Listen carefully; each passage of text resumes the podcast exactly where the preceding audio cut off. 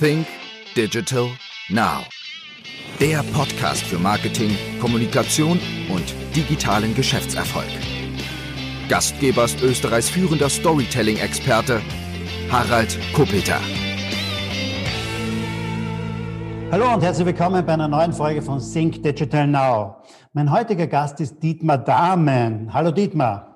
Hallo, wie geht's? Hallo, danke, mir geht's gut. Für alle, die Dietmar nicht kennen, Dietmar ist ähm, für mich ein Marketing-Rockstar, wenn man mal so sagen will.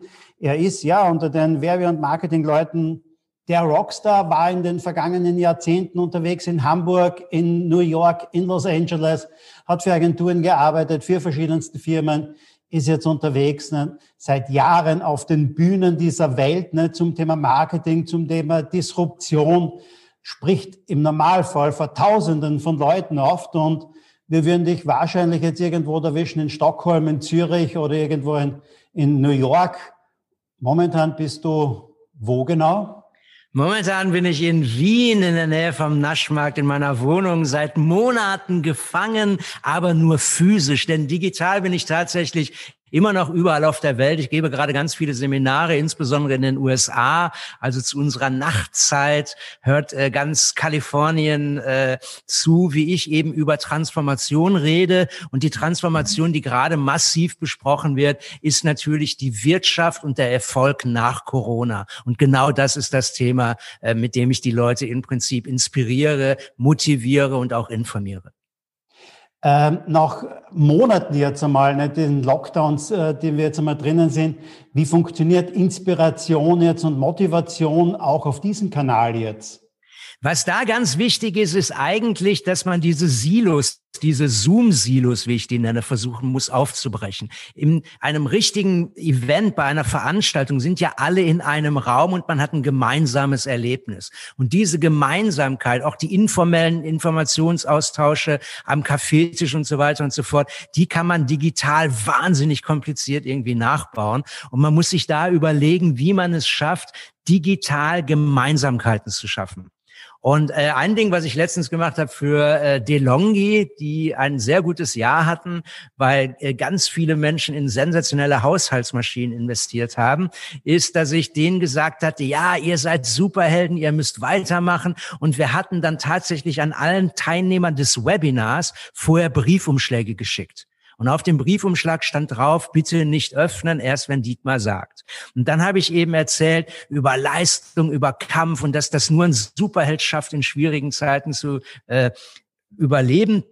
Aber die gute Nachricht, öffnet alle eure Briefumschläge. Ihr seid eine Sekunde alle Superhelden. Und dann hatten alle tatsächlich Superheldenmasken und wir haben Fotos gemacht von hunderten Leuten, die alle eine Maske auf hatten und dieser Moment vereint dann die Menschen. Das heißt, obwohl eigentlich jeder digital in seinem Silo ist, es so möglich, ein gemeinsames Gefühl zu bauen. Und das ist natürlich nur ein Substitut. Noch immer ist ein Live-Event besser, aber das geht im Prinzip auch. Das heißt, man muss das Medium kreativ nutzen. Wir sind im Chaos, aber das Chaos zwingt uns zur Kreativität. Chaos ist vielleicht schon einmal das richtige Stichwort dafür. Nicht? Also Corona wird uns ja mitunter verändern, es wird die Wirtschaftswelt verändern. Nicht? Und du hast einfach aus dem Wort Corona jetzt schon einmal deine Ableitungen gezogen. Nicht? Und ähm, gib uns einfach mal einen Einblick darüber, wofür steht jetzt einmal das Wort Corona beziehungsweise die einzelnen Buchstaben. Wofür steht das C? Äh, genau, also die, die Webinarreihe, die ich gerade sehr erfolgreich in den USA gebe, ist tatsächlich eine Reihe, die sich an den Buchstaben Corona orientiert. Ja? Und das C steht für Chaos, das heißt, ich erkläre es gleich genauer, aber im Überblick, wir sind eigentlich ins Chaos geschmissen worden und wurden gezwungen, kreativer zu werden. In amerikanisch beides mit C. Ja. Das heißt also, das Chaos macht uns kreativ, damit wir mit der Möglichkeit umgehen können. Diese Kreativität, die Lösungen, um mit dem Chaos umzugehen, passieren derweil fast alle online. Das ist das erste O. Und alles, was online ist, wissen wir ja, Digitalisierung kann man automatisieren. Denn die ganzen Prozesse, die ganzen Nachrichten, Newsletter können individualisiert werden, personalisiert werden. Und das ist dann das R, Roboter und Automatisierung. Bei dieser Automatisierung muss man aber darauf achten, dass der Empfänger der Botschaften eigentlich nie ein Digital Native ist, auch wenn er das vielleicht oberflächlich ist, sondern eigentlich vom Herzen, von der Seele sind wir alle noch Stone Age Natives. Denn unsere Gene haben sich nicht geändert, unser Geschmack hat sich nicht geändert, unsere Bedürfnisse haben sich nicht geändert. Wir wollen immer noch lieben, geliebt werden, respektiert werden, ver äh, verstanden werden und so weiter und so fort. Das heißt also, die automatisierte Lösung redet eigentlich mit dem zweiten O, dem Offline-Menschen. Das heißt also, die Bewertung, ob eine digitale Lösung gut ist, findet eigentlich in unserem Offline-Herzen statt, in unserer Offline-Seele. Und was finden wir gerade gut? Neben den konvenienten Lösungen ist auch immer wichtiger geworden das N, die Nachhaltigkeit. Wir wollen nachhaltige Lösungen. Wir haben gemerkt, dass der Planet eigentlich echte Probleme hat. Und wir haben auch gemerkt, dass in den Zeiten von Corona diese Probleme zumindest kurzzeitig be äh, bewältigt wurden. Und um das alles zu schaffen, um kreativ zu sein, das C, um online zu gehen, das Oh, um das zu automatisieren mit Robotern und Algorithmen, das R, um unsere Offline-Seele anzusprechen und um nachhaltig zu sein, muss man eines sein, nämlich das A, agil. Wenn ich nicht agil bin, wenn ich genau das Gleiche weiter tue wie vorher, dann klappt das alles nicht, ja. Und das ist im Prinzip die gesamte Serie und in der beschreibe ich dann die Vorteile, die Technologien, aber auch die Challenges. Wie kann man das schaffen, zum Beispiel kreativ zu sein? Wie geht das überhaupt gerade in chaotischen Zeiten? Bleiben wir vielleicht einmal noch beim C ein bisschen. Ne? Äh, du hast das gerade gesagt, du beschreibst es, wie schaffe ich es, kreativ zu sein in diesen chaotischen Zeiten. Früher, oder man sagt auch immer, Kreativität ne, das ist etwas, das macht man in Meetings, in Team-Meetings und, und das alles ne, finden nicht statt, finden nur online statt. Ist ganz etwas anderes. Ich treffe die Leute nicht im, bei der Kaffeemaschine oder sonst irgendwo. Wie schaffe ich es, kreativ zu sein in diesen Zeiten? Ja, da gibt es äh, mehrere Punkte, wie immer. Der erste Punkt ist, dass man eigentlich Chaos, also den Schritt vor Kreativität, gut findet. Ähm, wir haben vielleicht alle Kinder und wir haben vielleicht in der Corona-Zeit alle mehr mit unseren Kindern gespielt als bisher. Und ein sehr beliebtes Kinderspiel ist ja Lego. Und wenn man etwas aus Lego bauen will, was macht man? Zumindest wir. Wir breiten die Steine aus. Wir machen ein Riesenchaos und machen so einen Überblick. Und aus diesen Steinen, die da einfach liegen, kann ich im Moment alles bauen. Das heißt, das Chaos in den in den Steinen, wenn ich noch gar nicht angefangen habe, irgendetwas zu bauen, ist in diesem Chaos jede Form, jedes Ding drin. Ein Haus, ein Flugzeug, ein, äh, eine Rakete, alles ist da drin. Ich kann alles bauen. Diesen Zustand nenne ich Quantumkreativität. Alles ist möglich, nichts ist fix. Jetzt fange ich an zu bauen, habe dann meinetwegen irgendeine äh, Rakete gebaut, dann habe ich nicht mehr Quantumkreativität, dann ist es nur noch die Rakete. Und dann kann ich im Prinzip sagen, ist das eine Rakete, ja oder nein? Und das heißt, aus der Quantumkreativität wird binäre Kreativität. Stimmt, stimmt nicht. Problem gelöst, ja oder nein. Aufgabe erfüllt, ja oder nein. Und diese Dinge sind Riesenunterschiede. Das heißt, in der, in der Brainstorming-Phase um Quantumkreativität, da ist es wirklich wichtig, Gruppen zu haben, Brainstormings zu machen, Meetings zu machen. In der bewertenden Phase, das kann man auch alleine, da kann man sich an einen Tisch setzen und überlegen, stimmt das, stimmt das nicht. Und nach dieser Phase, wenn ich jetzt also weiß, äh, ich möchte zum Beispiel keine Ahnung Homeoffice machen, dann braucht man den dritten Schritt und das ist das Implementieren. Kann ich das überhaupt? Und implementieren, also umsetzen einer Idee, geht besonders gut. Wann? Wenn man Schmerzen hat, wenn man Panik hat, weil man dann nicht lange nachdenkt. Wenn das weh tut, bumm, dann mache ich das einfach, ja. Das heißt, ich vermeide das, was ich die, die Analyse-Paralyse nenne. Das ewige Nachdenken. Lohnt es sich wirklich Homeoffice zu machen? Rechnet sich da? Die Frage stellt sich keiner. Bumm, wir haben es einfach gemacht. Und es gibt da viele, viele Zahlen. Einige Zahl, die ich jetzt gerade äh, frisch erinnere, ist, dass große digitale Projekte, zu denen zum Beispiel auch die Umstellung auf Homeoffice gehört, wurden veranschlagt vor Corona mit 450 Tagen. Braucht man um so etwas ordentlich. Umgesetzt wurde das in was? Zehn Tagen. Mhm. Und wenn sie wahnsinnig sind, am Wochenende. Freitag erfahren, Montag alle im Homeoffice. Ja? Das heißt, Dinge, die eigentlich Jahre dauern, wurden blitzartig umgesetzt. Das heißt also, beim Umsetzen braucht man das Team nicht so unbedingt, beim Bewerten der binären Kreativität nicht, beim Brainstorming schon. Und da muss man dann im Prinzip irgendwie gucken, kann man das digital nachbauen. Alleine brainstormen ist deshalb so schwierig, weil man immer im eigenen Saft bleibt. Ja, man muss also gucken, wie kann ich schaffen, dass einer eine andere Idee hat, mich immer raushaut aus dem Komfortzone, sozusagen das Flugzeug, was ich gerade aus Lego baue, immer wieder auseinandernehme, immer wieder neue Teile abreiße, damit ich es im Prinzip besser machen kann. Ich hoffe, das versteht schon, was ich gesagt habe, aber das ist die Kreativität. Und ein wichtiger Punkt ist auch noch da zum Thema Schmerzen, weil wir alle Kreativität äh, eben, wie, wie ich vorhin sagte, unter Schmerzen eher implementieren. Kleine Schmerzen führen fast immer nur zu kleinen Ideen. Warum soll ich viel ändern? Läuft ja eh. Große Schmerzen führen fast immer zu großen Ideen.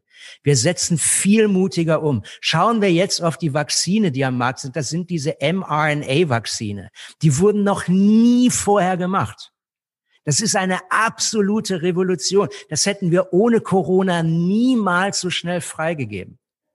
Und das ja, man, geht einfach, ja. Man sagt ja auch, der Mensch ändert sich aufgrund von zweierlei Dingen. Nicht? Entweder will er weg von den Schmerzen nicht oder Freude erfahren. Nicht? Und das ist genau. immer dieser Antrieb nicht weg von Schmerzen ist doch meistens immer viel größer, nicht, dass wir einfach nur Freude erfahren. Das stimmt und außerdem sind wir gerade in einer Situation, also bei Corona kann man echt nur wenig Freude haben. Ja, das ist richtig. Das ist, richtig. das ist ein typischer Tritt in den Arsch sozusagen, aber es klappt eben. Ja. Das heißt also, die Firmen können sich tatsächlich, äh, haben sehr kreative Lösungen äh, gemacht, soweit es ging und konnten diese tatsächlich implementieren. Immer, wie wir wissen, geht es nicht. Ja, genau. Das heißt also jetzt die Skigebiete zum Beispiel, wir haben ja Februar, ja, jetzt die Skigebiete, da kann man mit Kreativität nicht wirklich so viel machen. Bei den Events ist es ähnlich. Es gibt einige Grenzen, aber im großen Ganzen muss ich schon sagen, dass bei den Firmen, mit denen ich operiere, eigentlich die Kreativität, ein Innovations, äh, das Chaos einen Innovations- und einen Kreativitätspush gebracht hat. Ähm, gehen wir vielleicht noch mal kurz zum zweiten Buchstaben, auch das O, nicht? also online. Ähm, wo beobachtest du, dass es äh, online zum einen gar nicht geht, klarerweise Skigebiete beispielsweise, aber wo sagst du, äh, haben es Firmen noch immer versäumt, irgendwie online mehr zu machen? Es ist eigentlich so, bei, bei Online muss man auch in, in verschiedene Umsetzungsniveaus sozusagen unterscheiden. Das eine ist die hundertprozentige Umstellung, ja, 100 Prozent Homeoffice. Okay, wir sind komplett online. Das andere ist so eine Misch und das andere ist eben, wir sind gar nicht online. Ja? Und das andere, was es aber auch gibt, ist die Mischform. Und selbst wenn ich ein Skigebiet bin, also die Skigebiete sind ja eigentlich gerade die österreichischen immer schon innovativ gewesen. Die ganzen Sachen, wo erfahre ich, wie das Wetter ist, wie viel Schnee ist da, wo hole ich mir jetzt im Semmering zum Beispiel die Liftkarten. Das passiert alles online. Das heißt also, der, der physische Lift im Semmering hat einen digitalen Zwilling, der ist online und ich kaufe dann bei dem digitalen Zwilling die Liftkarte. Das ist sozusagen on top. Der Lift selber wird nicht digital, aber der on-top-Service wird digital. Genauso wie ich selber nicht digital bin, aber gerade die Menschen, die das Podcast hören oder vielleicht äh, sogar sehen, äh, die erleben sozusagen meine, meine digitale Persönlichkeit. In echt wäre es lustiger, aber digital geht auch. Und dieser digitale Zwilling, den gibt es mittlerweile gerade durch Corona für alles. Was passiert, wenn alles ein digitaler Zwilling ist? Das Business ist nur noch mit dem digitalen Zwilling. Das heißt also, wenn ich den Kunden habe, den menschlichen Kunden, ist das viel weniger wert, als wenn ich den digitalen Zwilling von dem menschlichen Kunden habe. Bei dem menschlichen Kunde, wenn ich ein Bäcker bin, weiß ich, dass er jetzt eine Semmel kauft. Und die kann ich ihm jetzt geben.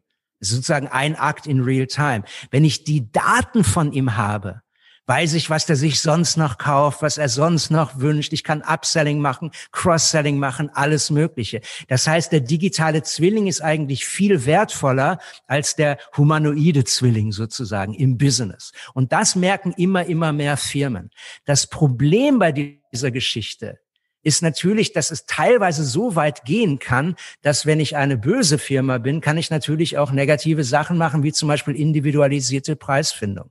Ich kann also einem Menschen, der richtig durstig ist und unbedingt ein Bier will, Und ich sehe das, ja, weil der digitale Zwilling mir das sagt, dem kann ich das Bier doppelt so teuer verkaufen wie einem, der keins mehr möchte. Ja. Das heißt also, es geht in beide Richtungen. Generell zu deiner Frage noch einmal, äh, gibt es Firmen, die es komplett verschlafen haben? Äh, nein, denn die sind alle tot. Alle, mhm. die nicht reagiert haben, gibt es nicht mehr. Das ist einfach so. Das heißt, diese Hoffnung, ich hoffe mal, dass das weggeht. Ich hoffe mal, dass ich keine digitale Präsenz brauche. Die Hoffnung ist weg. Ich bin gewesen, wie wir alle im harten Lockdown. Man konnte gar nicht anders als online. Wenn sie nicht online sind, existieren sie nicht. Sie waren einfach nicht da. Das heißt, alle, die das nicht gemacht haben, die gehofft haben, dass es weggeht, sind nicht mehr da. Denn Hoffnung ist immer ein schlechter Business Advisor. Es ist im Wort Corona ist ja auch das N drinnen, nicht? Und N wie Nein haben wir doch in Zeiten wie diesen ganz, ganz oft gehört. Nicht? Nein, es funktioniert nicht. Nein, es geht nicht. Nein, wir können nicht liefern. Ja. Äh, aber dieses Nein, wenn man richtig damit umzugehen weiß, ist es ja auch ganz wichtig, oder? Wenn dir der Markt draußen sagt Nein, dann musst du dir ja selber nur mal die Frage stellen, gut, nein, aber wie geht's trotzdem, oder? Es, genau, es gibt zwei Arten von oder zwei Interpretationen oder Reaktionen, um genauer zu sein, auf das Wort Nein. Ne? Das eine ist äh, ja dann eben nicht und ich gebe auf. Und das zweite ist Nein, ah, das ist der erste Schritt zum Ja. Das heißt, wir sind in der Verhandlung, es geht los, man muss nur dieses kleine Thema lösen. Ne? Wenn also einer im Prinzip sagt, nein, das geht nicht, wir haben nicht genug Zeit, dann kann man sagen, aha, müssen wir also schneller machen. Wenn das mhm. dann Problem weg wäre, würde es also gehen. Dann sagt er, nein, nein, es ist zu teuer, aha, schneller und billiger. Nein, weil äh, ich habe die Internetleitung nicht, aha, schneller, billiger und eine Internetleitung legen. Und irgendwann ist man dann beim Ja. ja. Das heißt also, man geht einfach so lange das Nein durch und nimmt jeden äh, Fehler und jedes Problem, jede Hürde nacheinander weg, bis man beim Ja angekommen ist. Und das beste Nein, was es gibt, ist das Nein, was einen wütend macht, wo man durchdreht, wo man sagt, nein, boom, und dann brocken wir das Ding. Im Wahnsinn machen wir die machen wir die radikalsten Entscheidungen. Ich habe gerade im Lockdown wahnsinnig viel äh, Disney Plus und äh, Marvel gesehen und da gibt es ja die Avengers und da gibt es diesen einen Superhelden, das ist der Hulk und als Dr. Gardner, das ist der, wenn der ein Mensch ist, ist der ganz harmlos und nett und besonnen und wenn der Hulk ist, wenn der wütend ist, dann nimmt er einfach das Ding und kloppt alles kaputt. Er haut alles auseinander. Und das ist die Kraft von Nein. Die kann man also auch gut äh, nutzen, denn im Zorn kann man Berge bewegen, weil man einfach will. Und das ist auch gut. Das schlechteste Nein ist Nein, Ende der Geschichte, ich höre auf, ich setze mich hin, ich mache nicht mehr weiter, depressiv. Dann ist die Geschichte vorbei. Die Geschichte muss immer weitergehen. Nein, entweder als erster Schritt zum Ja oder Nein im Wahnsinn als der Sprung zur neuen Lösung. Einfach dieser Lieb in eine neue Technologie. Wir machen es jetzt einfach. Aber N, Nein ist ein sehr wichtiger Punkt. Ähm, kommen wir nochmal zurück auf das zweite O in Corona, auf Offline. Ähm, wir sind jetzt natürlich gezwungen, online zu sein und alles wird online. Aber wollen wir denn auch nicht zurück irgendwo zum Thema Offline? Wollen wir eigentlich so online sein? Äh, die Antwort ist natürlich nein. Man sieht ganz klar, dass wir nicht online sein wollen. Wir haben diese ganzen Daten. Wir hatten ja diesen Einkaufstourismus. Das heißt, Österreicher sind nach Deutschland einkaufen gefahren, als das noch ging. Schweizer sind auch irgendwo. Wir sind überall hingefahren, einfach damit wir in der Stadt sein können und live einkaufen können. Das heißt also, diese Experience des Einkaufens ist viel, viel mehr wert als einfach nur die Funktionalität. Warum ist das so? Bei einem Online-Einkauf bin ich eigentlich reduziert auf die Funktionalität. Ich kaufe ein, Ende der Fahnenstange. Wenn ich in die Stadt gehe, gehe ich vielleicht in ein Kaffeehaus, treffe Freunde, esse noch ein Eis, sehe einen Straßenmusiker und so weiter und so fort. Das ist dieses ganze Drumherum. Und das ganze Drumherum ist eine archaische, hat eine archaische Attraktivität. Wir erinnern uns vielleicht, gehen Sie mal in dem Kopf zurück an diese ganzen orientalischen Märkte bei Aladdin und die Wunderlampe. Da ist immer ein Schlangenbeschwörer. Warum?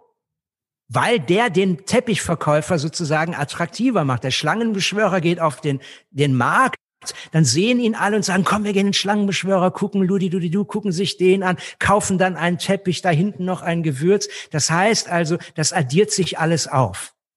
Ein Ding befruchtet das andere. Das ist dieser Reinforcing Circle, nennt man das. Also ein an sich immer steigernder Kreislauf. Das heißt also, sobald dieser Kreislauf gebrochen wird, wie zum Beispiel bei Online, dann haben wir da ein Vakuum. Und dann sagen wir, das ist leer. Ich fühle mich innerlich so leer. Wenn Sie sich bei Amazon ein Produkt kaufen, haben Sie das Produkt. Das physische Produkt macht Ihre Wohnung voll, aber Ihre Seele bleibt leer. Außer sie machen was damit. Und beim Einkaufen ist das eben nicht so. Das heißt also, wenn ich digitale Services habe, muss ich mir immer überlegen, wie rede ich eigentlich mit der Seele des Menschen? Was ist eigentlich die Seele des Produktes? Und wir haben gemerkt, wie riesig groß die Schwierigkeiten in Corona sind. Es gibt den, ich mache die meisten Seminare in den USA. In den USA gibt es unglaublich viele Zahlen zur Vereinsamung der Menschen.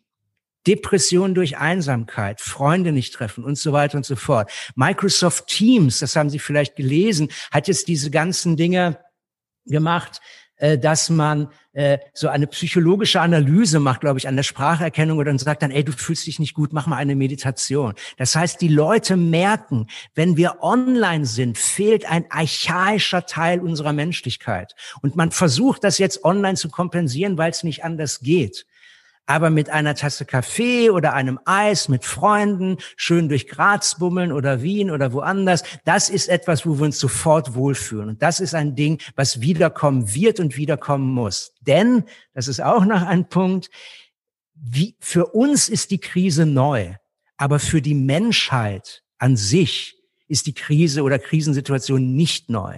Wir hatten schon immer die Pest und äh, die, äh, Cholera und alle anderen Dinge.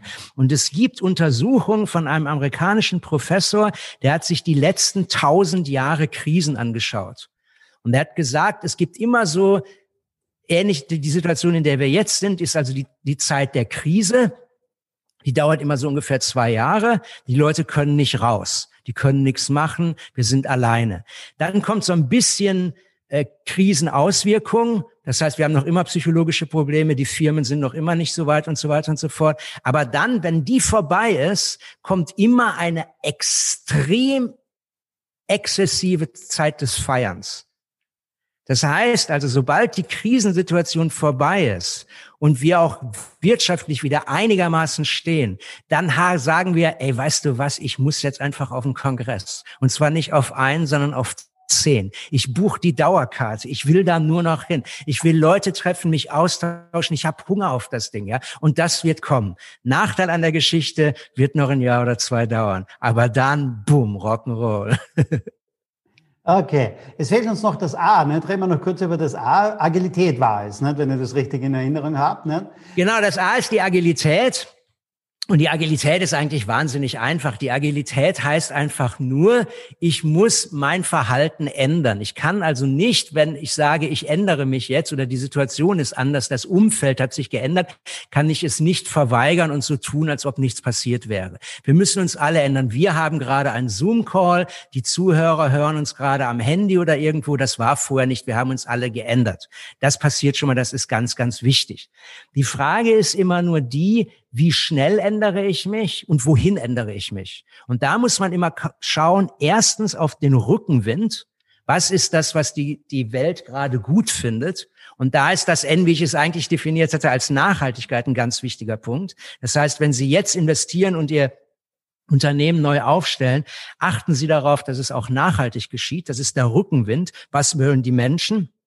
Und das zweite ist eben das Schmerzniveau. Also genau das Zuckerbrot- und Peitsche-Phänomen, was du auch gesagt hast, ja. Und da muss man für jed, muss jeder Unternehmer und jedes Unternehmen für sich äh, eigentlich die Weichen stellen und sagen, wo will ich in meinem Idealbild zum Beispiel 2025 stehen? Und dann hat man irgendein Ziel. Also ich will zum Beispiel nachhaltiger werden. Und dann macht man ganz normal so eine Kurve. Da steht plus fünf auf der positiven Seite, minus fünf auf der negativen Seite und in der Mitte null. Und an jedem Tag macht man eine Bewertung. Habe ich heute etwas gemacht, um nachhaltiger zu werden? Und wenn da immer nur null steht, zwei Monate lang, dann müssen Alarmglocken angehen. Dann musst du sagen, ey, weißt du was, das ist ein Traum. Ich würde gerne nachhaltiger sein, aber ich mache original nix. Und wenn da Minus steht, noch schlechter. Ich habe mir einen Benzinwagen gekauft, der irgendwie zwölf Liter verbraucht. Noch schlechter. Man muss einfach gucken, dass es im Plus steht. Vielleicht nicht jeden Tag, aber immer so akkumuliert. Das heißt also, setzen Sie sich ein Ziel und machen Sie die und machen Sie andauernd, am besten täglich kurz vorm Schlafen gehen, so eine ungefähre Bewertung, habe ich etwas für das Ziel gemacht? Ja, nein, positiv, negativ. Und dann, wenn Sie positiv sind, werden Sie das Ziel erreichen. Wenn Sie negativ sind oder null, werden Sie das Ziel leider nicht erreichen. Wir haben jetzt zwar vielleicht äh, das Wort Corona äh, zu Ende, aber ich habe trotzdem noch die eine oder andere Frage. Nicht? Also äh, ich weiß, dass das Thema Disruption ähm, ein großes immer bei dir ist nicht? und du bist ja. da sehr viel unterwegs. Ähm, was wird es denn aus deiner Sicht in zehn Jahren nicht mehr geben? In zehn Jahren, wenn man sich Disruption anschaut, dann sieht man, dass die Disruption immer nur die technische Lösung disruptiert. Das heißt also, ich habe zum Beispiel am Anfang Schallplatten dann werden die Schallplatten ersetzt durch Kassetten, dann gibt es keine Kassetten mehr, dann werden die Kassetten ersetzt durch CD-Player, dann gibt es keine äh, Kassetten mehr, ja, äh, dann werden die CD-Player ersetzt durch irgendetwas anderes und so, und jetzt haben wir Streaming. Das heißt also, das Grundbedürfnis Musik hören ist ja geblieben. Nur die Art, wie ich es mache, hat sich geändert. Und deshalb gibt es den berühmten Satz auf Englisch, do not own the solution, own the problem. Das heißt also, die Probleme, das Grundbedürfnis wird immer bleiben. Das Grundbedürfnis nach frischem Essen bleibt. Ob das in einer Dose ist oder in einem Kühlschrank oder von irgendwelchen Laserdingern haltbar gemacht wird, völlig egal. Ich will frisches, nicht vergiftetes Essen. Wie ich es umsetze, ändert sich, aber wie ich es bekomme, bleibt. Das Problem bei der Sache ist, dass die meisten Unternehmen das Problem äh, sich des Problems nicht bewusst sind, was sie lösen, sondern die Lösung in den Vordergrund stellen. Und deshalb ist das so, dass zum Beispiel kein Kerzenhersteller Glühbirnen gemacht hat. Kein Kutschen, Pferdekutschenhersteller ist auf Autos eingestiegen. Keine Post hat E-Mail erfunden oder WhatsApp oder Instagram. Das heißt, die Leute denken immer an die Lösung und sagen, ich besitze die Lösung. Und der Trick ist ganz klar, nicht die Lösung zu besitzen, sondern das Grundbedürfnis. Und dann kann man wachsen. Das heißt also, alle Firmen, die heute eine Lösung besitzen und nicht an einem Grundproblem arbeiten, werden wahrscheinlich in zehn Jahren nicht mehr existieren oder nicht mehr so erfolgreich sein, weil fast jedes Produkt in zehn Jahren besser wird. Es gibt fast immer eine bessere Lösung. Und da muss man dann einfach permanent in diesem Rennen bleiben oder ist nicht, ja. Wenn man aber das Grundproblem besitzt, das heißt also zum Beispiel perfekten Kaffee und nicht einfach nur eine, eine Kaffeemühle. Dann kommt man vielleicht auf die Idee, Lieferservices zu machen oder andere neue Wege, wie man das Grundbedürfnis äh, befriedigen kann. Das heißt also, der Tipp ist, wenn Sie in zehn Jahren noch erfolgreich sein wollen, überlegen Sie sich, welches Problem Sie gut finden. verbessern Sie permanent dieses Problem, wie man das lösen kann und verbessern Sie mit allem im Idealfall auch noch Ihr Leben und die Gesellschaft und den Planeten. Dann wird alles super werden. Bleiben wir vielleicht noch ganz kurz ein bisschen bei dem Thema und, und schauen uns vielleicht die eine oder andere Branche an. Nicht? Mir ist kürzlich auch ein Zitat untergekommen von Warren Buffett. Wenn die Ebbe kommt, sieht man, wer keine Badehose trägt. Mhm. Welche Branchen stehen denn wirklich nackt da jetzt? Alle, die zu lange gehofft haben, dass es sich ändern wird. Wenn man sich äh, jetzt, weil sie, weil, weil du gerade Abercrombie sagst und weil die, die Hörer vielleicht Abercrombie jetzt vor dem geistigen Bild haben, das ist eigentlich ein äh, Offline-Geschäft, Brick and Mortar, wie man so schön sagt. Ich weiß nicht, wann wir, du auch, äh, angefangen haben, über digitale, über Digitalisierung und E-Commerce zu reden. Ich würde mal sagen, das ist locker 12, 13, 14 Jahre her, 15. Also ist echt lange her. Das heißt, die hatten echt lange Zeit, sich zu ändern. Es ist nicht so, dass die morgens aufwachen und dann sagen die, oh mein Gott, gestern war unser Laden rappelvoll, heute kommt niemand mehr, alle gehen jetzt nur noch zu E-Commerce, sondern es ist eine Entwicklung, die langsam geht. Und trotzdem haben die sich träge entschieden, weil sie gehofft haben, dass das für sie irrelevant ist. Es gibt diesen Effekt, dass wir fast immer denken, das ist für uns nicht relevant, sondern für die anderen. Das heißt also als Tipp für Unternehmer, die vielleicht den Podcast gerade hören, wenn sie ein, selber ein Problem haben, ja, dann spiegeln sie dieses Problem auf ihren Konkurrenten. Dann sagen Sie also nicht, in mein Geschäft kommt niemand mehr, sondern in das Geschäft von meinem Konkurrenten kommt niemand mehr. Was soll der denn machen? Ja, der Idiot, der soll einen Online-Laden machen, ist doch klar. Und am besten mit einem super Lieferservice. Und wenn Sie also diese Lösung haben, die Sie aus dem Zorn, was das für ein Idiot ist, geboren haben, dann übertragen Sie die Lösung auf sich selber. Das ist der beste Weg, äh, mit solchen Problemen umzugehen. Es ist relevant für jeden. Niemand kann da rauskommen. Du bist ja seit Jahrzehnten sehr, sehr viel in den USA unterwegs. Nicht? Ja. Und äh, USA äh, und das Marketing in den USA ist gegenüber Europa ja im Grunde genommen sehr viel anders. Mir kommt immer vor, in den USA gibt es einen Produktentwickler und zehn Marketingleute dazu. Ja. Und bei uns in Europa ist es genau umgekehrt. Nicht? Also da gibt es zehn Produktentwickler und einen Marketingfachmann, wenn überhaupt dazu. Ähm, wie, wie siehst du das aktuell denn? Wie weit sind die uns denn voraus, was das betrifft? Oder was, was sind so aktuelle Trends gerade mal? Äh, ich persönlich gehe eigentlich immer gerne auf so Basis. Also ich versuche immer die Frage hinter der Frage, hinter der Frage, hinter der Frage und so weiter irgendwie zu finden. Und wenn man sich anschaut, wie die Europäer denken, dann ist das im Prinzip so, sie denken, ich produziere ein Produkt und ich kriege Geld davon, wenn ich ein Produkt produziere. Und das beste Produkt, da kriege ich das meiste Geld. In Amerika sagen die, nein, du produzierst einfach dann nur ein Produkt. Du hast dann eine Halde, die riesengroß ist mit super Produkten. Geld kriegst du nicht von dem Produkt. Das Produkt wird dir niemals auch nur einen Cent oder einen Dollar geben. Der, der dir einen Cent oder einen Dollar gibt, ist der Kunde. Das heißt also, du musst nicht Produkte äh, produzieren, sondern du musst Produkte verkaufen.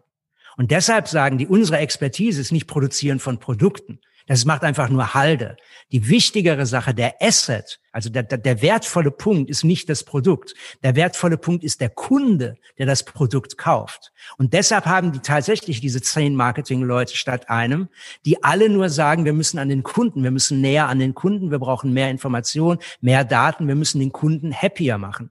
Die ganzen Dinge, äh, ich mache gerade relativ viel natürlich äh, auch mit Adobe und so weiter und so fort. Und da gibt es ja die Creative Cloud oder auch alle anderen haben das ja als irgendetwas as a Service. Das heißt, du kaufst dir nicht mehr Photoshop, sondern du hast ja eine Subscription und mietest dir Photoshop.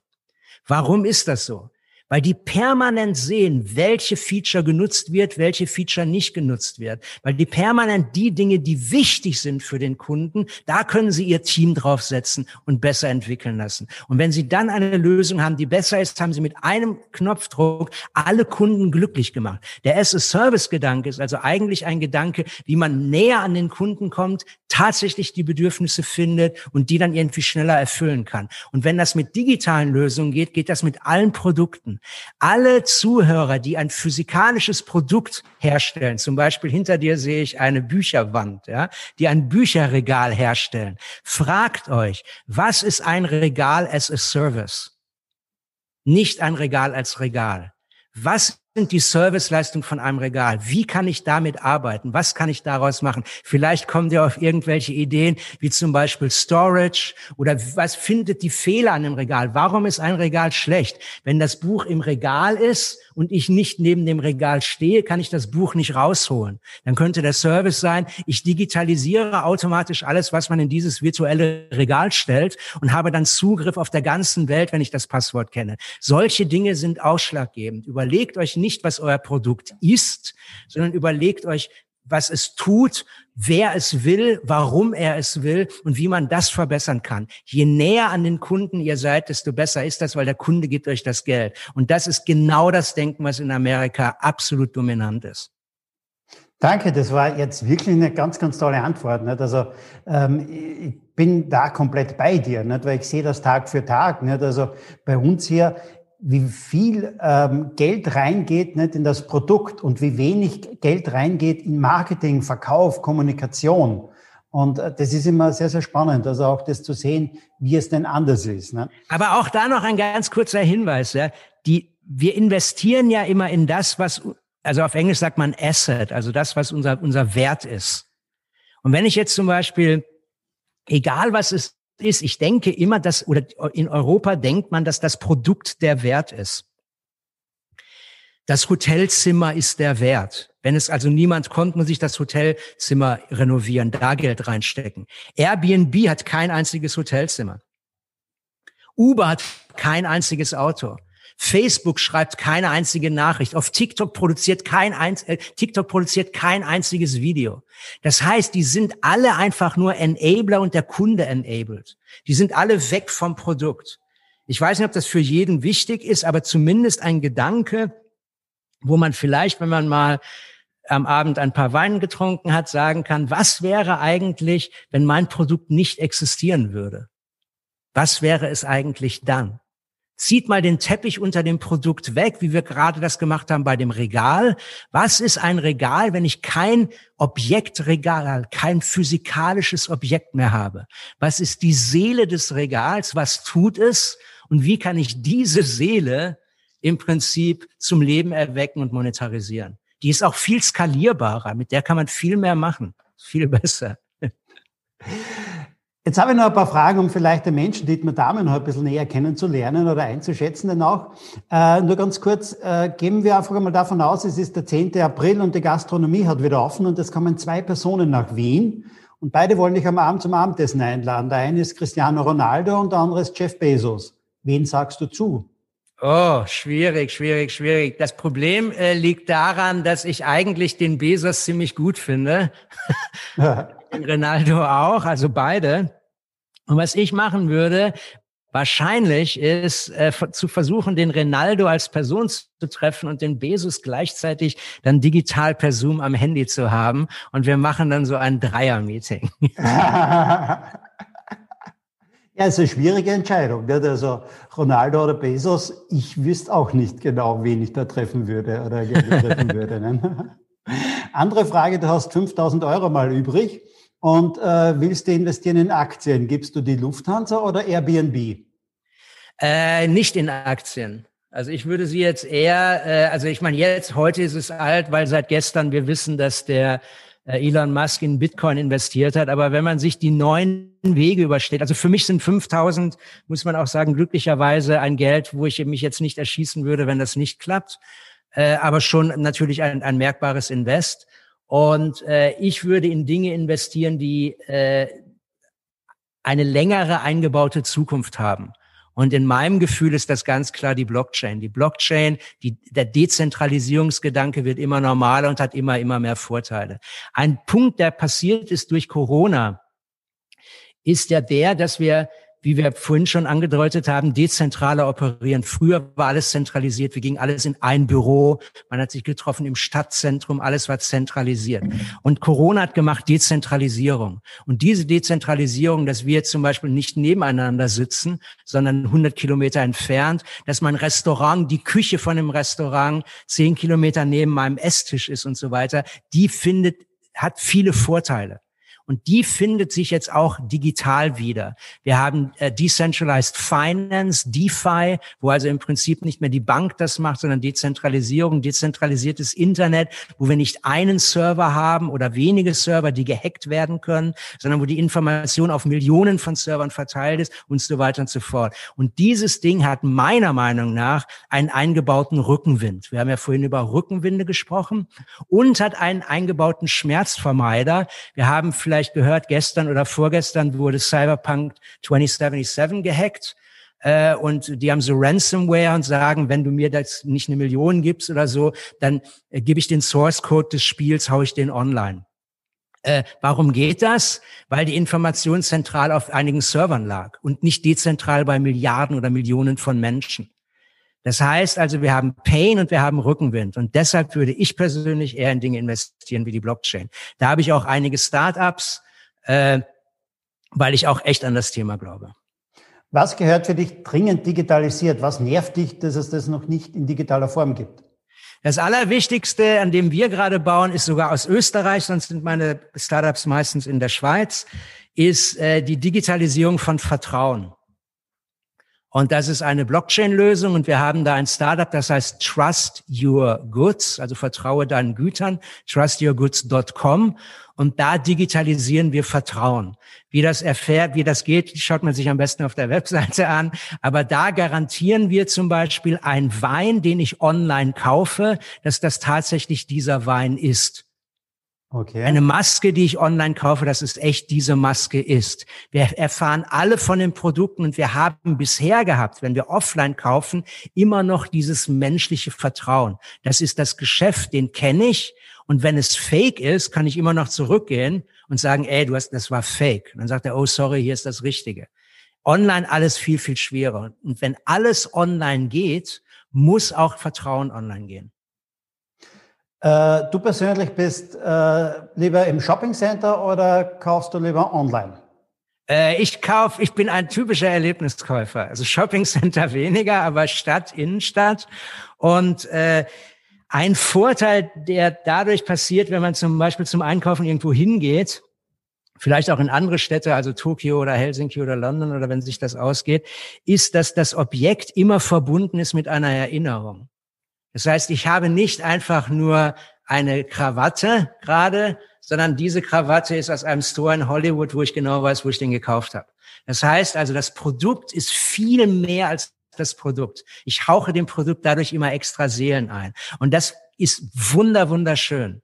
Wenn ich eine Kaffeetasse in der Hand habe und weiß, dass ich die in Mailand gekauft habe, in dem und dem Kaffeehaus, der Kaffeegeschäft, ist das ganz anders, als wenn es eine Tasse ist. Und um ehrlich zu sein, eine Tasse brauche ich nicht. Ich habe eine. Vollkommen richtig. Aber eine ja. Erinnerung, eine Beziehung, die, also die ist viel, viel besser mit dem Objekt. Genau, vollkommen richtig. Ne? Die hat mir vor zwei Jahren war das, glaube ich, nicht, fragt mir meine Frau nicht, was willst du zu Weihnachten? Ich sage, ich hätte gerne eine neue Kaffeetasse. Sagt sie, ja, dann gehen wir gleich. Wir sind ja in der Innenstadt. Ne? Sag ich, nein, wir fahren nach Dresden, nicht? wir gehen in den. Illy-Shop und kaufen es in Dresden im Illy-Shop. Genau.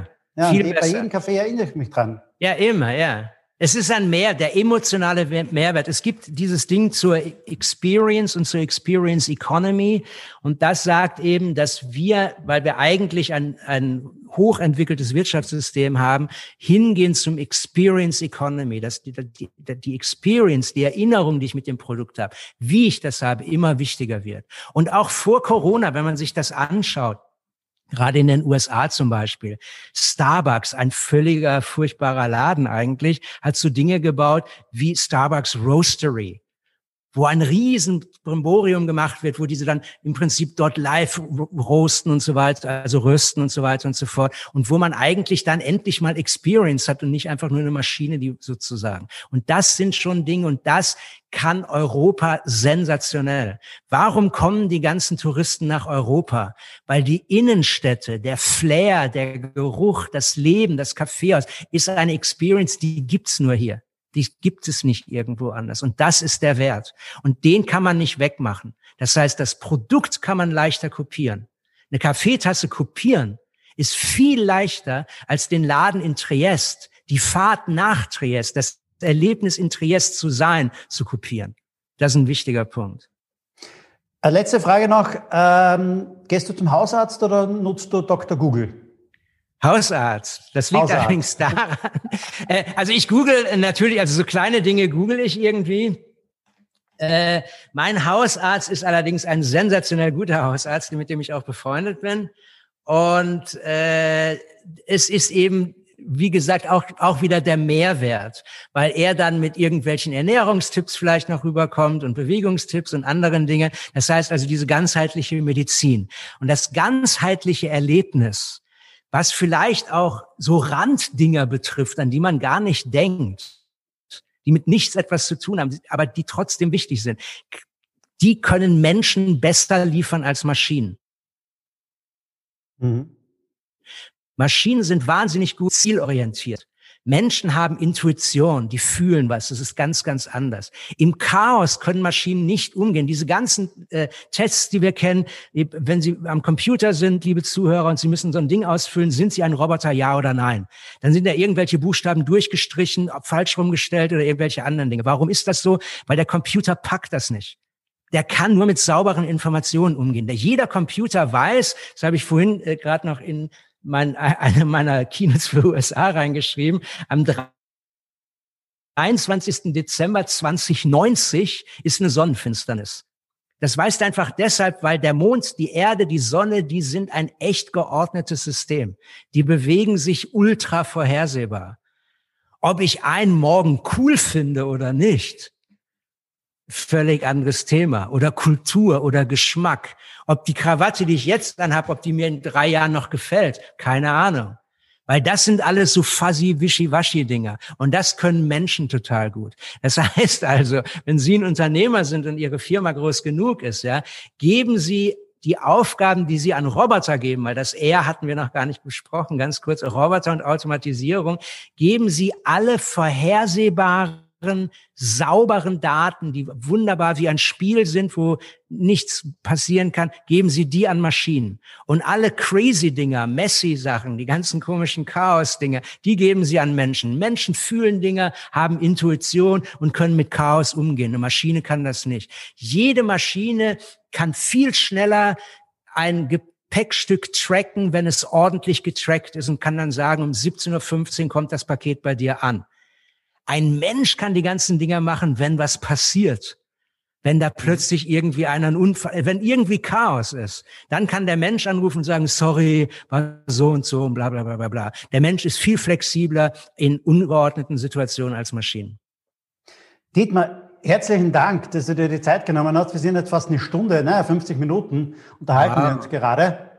Und äh, ich finde, da waren wahnsinnig viele tolle Antworten mit dabei. Danke dir. Ähm, sieht man dich irgendwo mal wieder jetzt oder gibt es noch keine Termine wahrscheinlich in Österreich für öffentliche Veranstaltungen? Äh, für alle Zuhörer, Harald war ja der letzte Termin, wo ich tatsächlich live war. Ja, genau, im Oktober. Der erste ja. Termin, wo ich live bin. Im Moment bin ich ganz klar deutlich mehr online und deutlich mehr, äh, im Moment ganz klar mehr in den USA. Aber man kann mich immer buchen, auch gerne über einen Harald, also einfach Harald eine Nachricht schreiben, passt dann schon irgendwie. Und äh, sonst äh, hoffe ich tatsächlich, dass es bald wieder das ganzheitliche Erlebnis gibt. Den informellen Austausch, die chaotischen Dinge, die uns bereichern. Denn ein richtiger Event, wo man richtig die Sachen äh, erlebt, ist nicht nur eine Information im Kopf, sondern ist auch eine Veränderung im Herzen. Und vielleicht kriegt man sogar Mut, als man mehr hat. Und das kriegt man eigentlich in so einem Podcast deutlich weniger, als wenn man auf einem Event ist. Lieber Dietmar, herzlichen Dank. Liebe Grüße nach Wien. Danke Und sehr. An alle Podcast-Hörer, das war das Interview mit Dietmar Dahmen. Hören Sie einfach wieder mal rein in den nächsten Podcast. Gleich die nächste Folge oder eine davor, wo auch immer. Bis dahin, dein Harald Kopeter.